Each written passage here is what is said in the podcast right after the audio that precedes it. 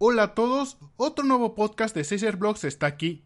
El tema de hoy es ¿por qué las películas animadas de DC Comics son mejores que las actuadas? DC Comics ha tenido una mala reputación en los últimos años.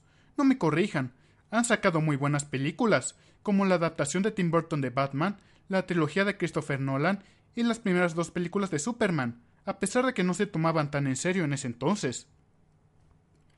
Pero DC Comics ha sacado algunas películas cuestionables en los últimos cinco años, como Linterna Verde, El Hombre de Acero y el más reciente Batman contra Superman. Esas tres películas han recibido críticas que van desde promedio hasta malas. DC ha estado recibiendo palizas por Marvel en cuanto a películas actuadas, pero detrás de esas tres decepciones, DC ha sacado muy buenas películas animadas.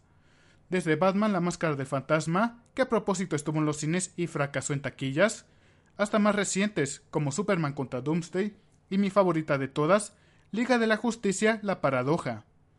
Lo cual nos lleva al tema del podcast. La razón de por qué las películas animadas son mejores que sus versiones actuadas es porque, primera, no cuesta mucho hacer una película animada que hacer una actuada. Las películas actuadas de hoy en día requieren un alto presupuesto para que se empiecen a crear, con la esperanza de que logre ser un éxito de taquilla o no.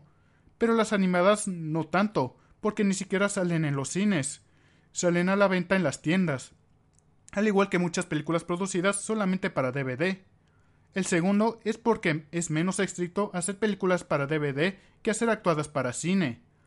Así que sus productores hacen todo lo que quieran con las películas animadas, tratando de ser fieles al cómic hasta darles una nueva trama sin que el brazo fuerte de Hollywood intervenga. Y tercero, es porque logran verse más cerca de los cómics en cuanto a la animación. Los animadores pueden leer los cómics y tratan de que sus dibujos sean casi idénticos a los de los cómics.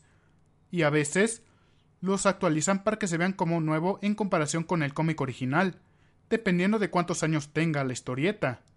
Marvel también ha producido películas animadas, pero no ha sacado muchas y no son tan memorables como sus películas actuadas. Yo disfruté más las películas animadas de DC Comics que las últimas tres películas actuadas que han sacado en los últimos cinco años. Sí leí que van a volver a hacer otra adaptación de Batman con Ben Affleck, Honestamente, la actuación de Ben Affleck fue la mejor parte de Batman contra Superman. Eso y la pelea principal, además de una película de la Liga de la Justicia, que han parado la producción después de la recepción y fracaso de taquillas que tuvo Batman contra Superman. Es bastante claro que Warner Bros. quiere tomarse más en serio sus películas de cómics, a diferencia de Marvel, que también le agregan muchos momentos no tan serios.